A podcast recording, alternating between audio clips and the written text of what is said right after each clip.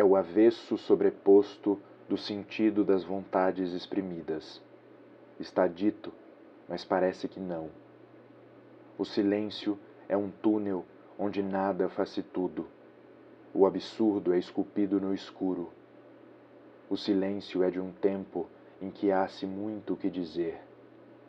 As palavras se entorpecem, se estranham, feito sol em noite de chuva. Vão, produzindo um som qualquer de folha em processo de secura, indecifrável faísca de voz, estrondo pairando no ar.